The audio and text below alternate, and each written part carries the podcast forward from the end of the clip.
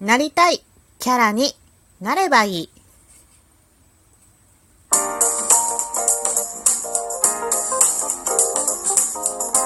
よりのねえこれってどうなの？どうも、ひよりです。いかがお過ごしですか？この番組は私ひよりが、これってどうなのって思う日常の些細なことを、個人の独断と偏見で、ゆるーくお話しする番組です。まずは、いただいたお便りを紹介したいと思います。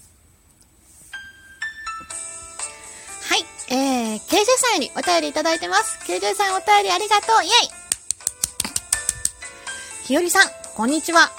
他人がイライラしてるときは、もっとリラックスしたらとアドバイスできるけど、いざ自分のことだと難しいですね。相手に合わせて仕事の予定を立てたのに、急にキャンセルされると最高にイライラします。そういう時は、運転中に激しい曲をかけて、一緒に歌ってスッキリします。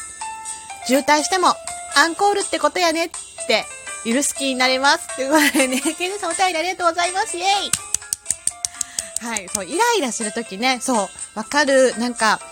人のことは言えるっていうか、まあ、まあまあ、そんなイライラしなくてもとか言えるけど、自分の時はね、特に、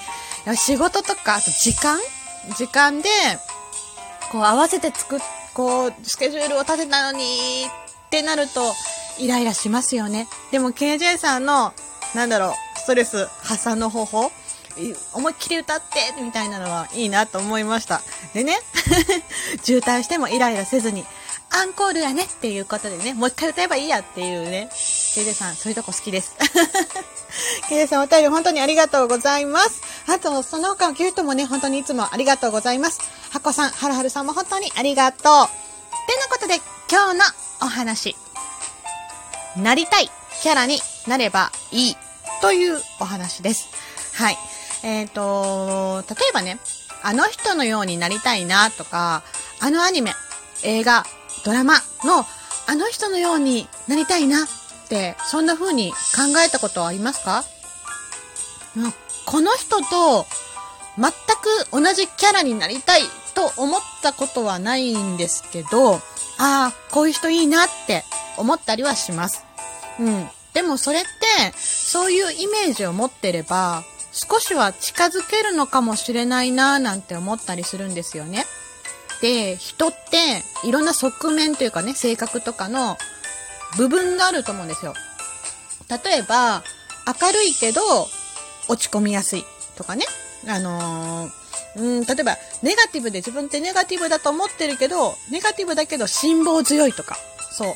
いいところも悪いところも人間、誰もが持ち合わせてるはずだと思ってます。はい。で、自分のいいところを伸ばしていくのか、悪いところを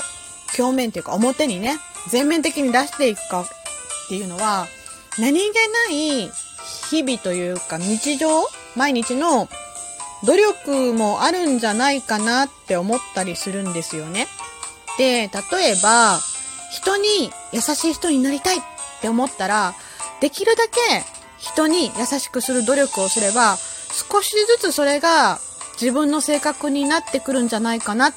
て思うんです。身についてくるっていうのかな？習慣づいてくるっていうのかな？で、自分を偽るというか、まあ無理をしてキャラクターを作るっていうのは、ちょっとなんか違うなと、そういう意味ではないんですけど、でもまあ少しでもね、自分の嫌な部分を理解して変えていくっていう感じかな。うん、キャラクターを作るっていうとなんかこうちょっと語弊が、こう意味が違ってくるかなとは思うんだけど。で、まあ自分のね、ダメなところは、まあできるだけ冷静に受け止めてというか、うん、分析して、それをどうやったらいい方向に変えていけるか。それをなんか意識するだけでやっぱり違うと思うんですよね。ね逆に人に優しくされたいって思ったら、やっぱり人に優しくなかったら、優しくしなければ、それは叶わないのかなとも思います。優しくされたかったら優しくするって、すごく単純なことなんだけど、なかなかそういう風に思えない時もあると思うんです。で、なんでこんな話をしようかと思ったかって言ったら、なんか、まあこんなこと思ったかって言ったらね、なんか、例えばこう、なんだろうな、自分って、なんでこういう扱いを受けるんだろうって、理不尽に思って納得できなくって、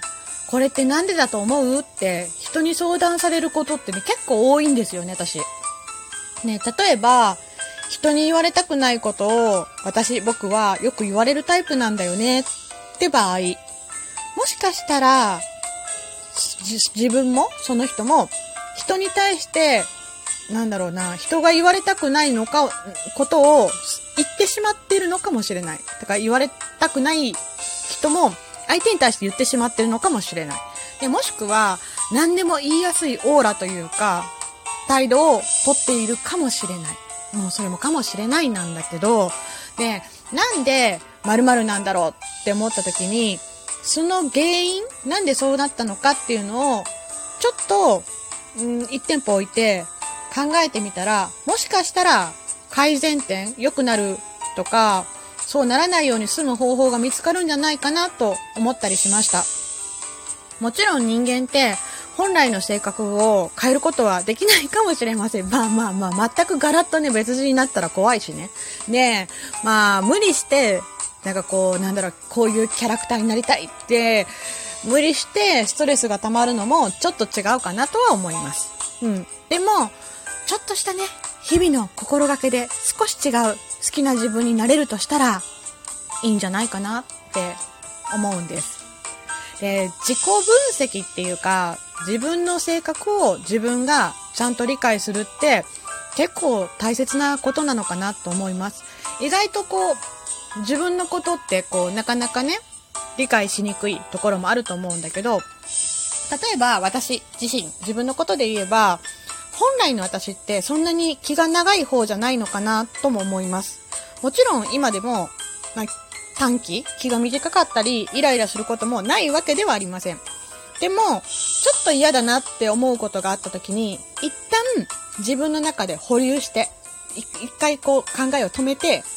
うーん、一旦立ち止まることにしています。なんか、これはね、仕事とかで、私がイライラしてしまったばっかりに、みんなにピリピリした空気を与えてしまったりとか、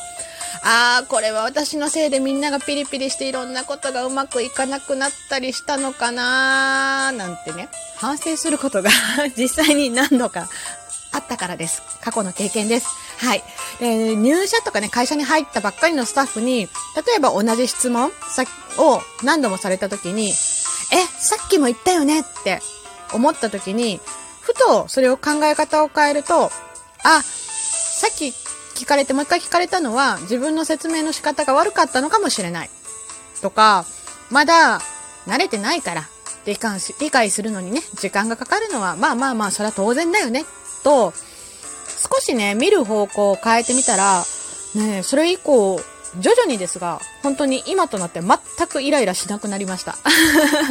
まあ、わからない。新し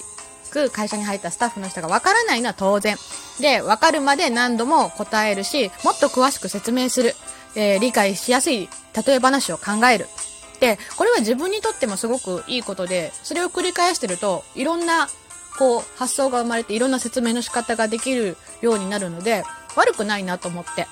で、そうやって思い続けてると、今では本当に自然に同じこと何回聞かれてもイライラしなくなりました。はい。なんか今となってはね、なんだったら、なんか、後輩教育とかでは、会社とかね、あのー社内とかでめちゃめちゃ気が長い人って言われてます。気づいたら気が長い人って言われるようになってました。いや、不思議ですね。でもそう思うと、自分のキャラって時間はかかるかもしれないけど、自分の日々の気持ちの持ち方で少しは変えられるのかなって思ったんです。まあそう思うとね、少し以前より自分のことが好きになれました。もうこれ自己満足でしかないんですが、自己満足ってね、それが案外一番大事なのかな、大事なんじゃないかなって思ったりします。いかがだったでしょうかだからね、自分の、な自分のね、なりたいキャラに少しでも近づけるようになればいいなと私は思っています。てなことで今日のお話、なりたいキャラになればいいというお話をしてみました。最後まで聞いてくださってありがとうございます。ではまた明日の配信でいつものようにお会いしましょう。ではではでは、また。じゃあねー。ひよりでした。